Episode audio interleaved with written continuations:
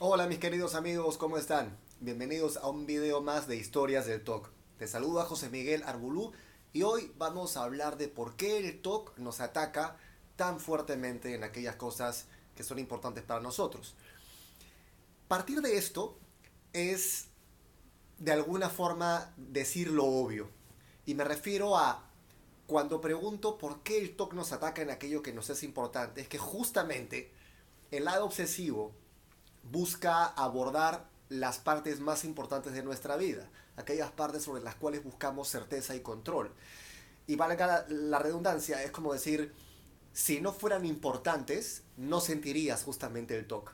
Es decir, hay gente para la, para la que lo más importante es su creencia religiosa. Hay gente para la que lo más importante es su salud mental. Hay gente para la que lo más importante es eh, el, el, orden. Hay gente para la que lo más importante es eh, la limpieza. Hay gente para la que lo más importante es eh, la pareja.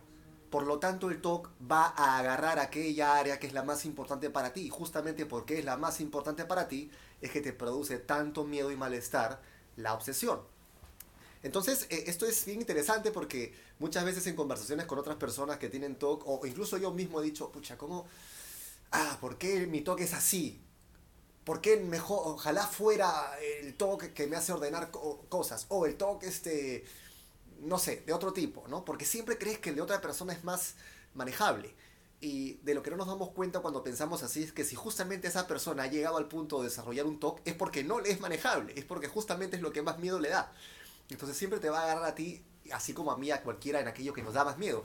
Y el único antídoto para eso es aprender a convivir con la incertidumbre y con la ausencia de control. Tenemos que empezar a soltar el control. Y no solamente en el TOC, sino en cualquier área de nuestra vida. Aprender a decir, ok, no tengo por qué saber, no tengo por qué ordenar, no tengo por qué verificar, no tengo por qué rumiar, no tengo por qué buscar de nuevo en internet, no tengo por qué buscar validación con mi terapeuta de nuevo para que me diga que voy a estar bien.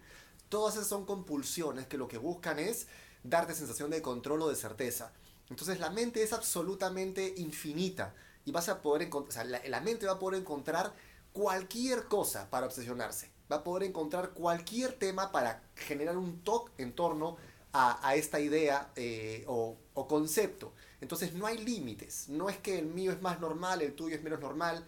Al final de lo que se trata es de un esquema en el cual la mente se pega obsesivamente a una idea, una sensación, una imagen, una emoción o lo que sea, y necesita hacer algún tipo de ritual físico o mental que trate de darle tranquilidad a la persona en ese momento, porque esa persona no, tolera la incertidumbre o la falta de control sobre lo que le está pasando. Entonces, la verdadera droga de quienes tenemos TOC, la verdadera adicción de quienes tenemos TOC, es la adicción al control y a la certeza.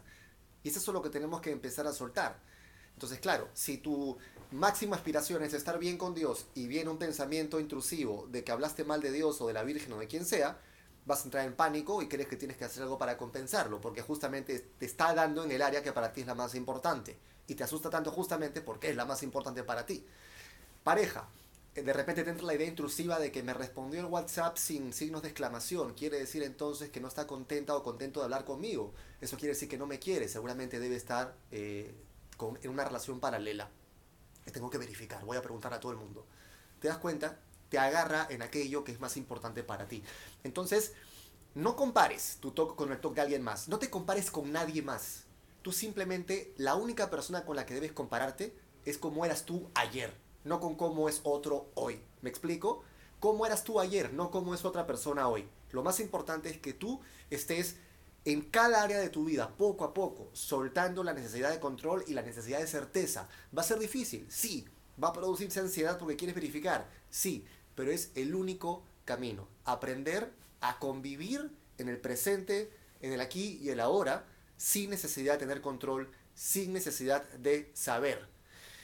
Y bueno, eh, esto en realidad también, para ir terminando, es producto de, como les dije, algunas conversaciones con personas que me decían, oye, ¿por qué no haces un, un video sobre el TOC de pareja?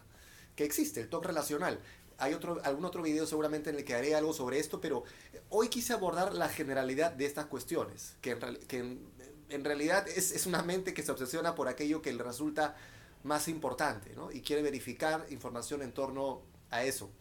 Entonces, nada amigos, Empecemos a evaluar realmente en cuántas cosas estamos buscando certeza o confirmación todo el tiempo. Y eso es lo peor que podemos hacer.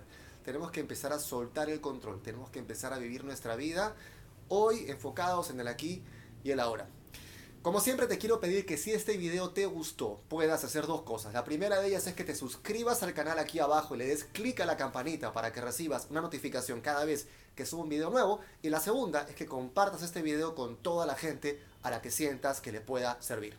Hasta la próxima.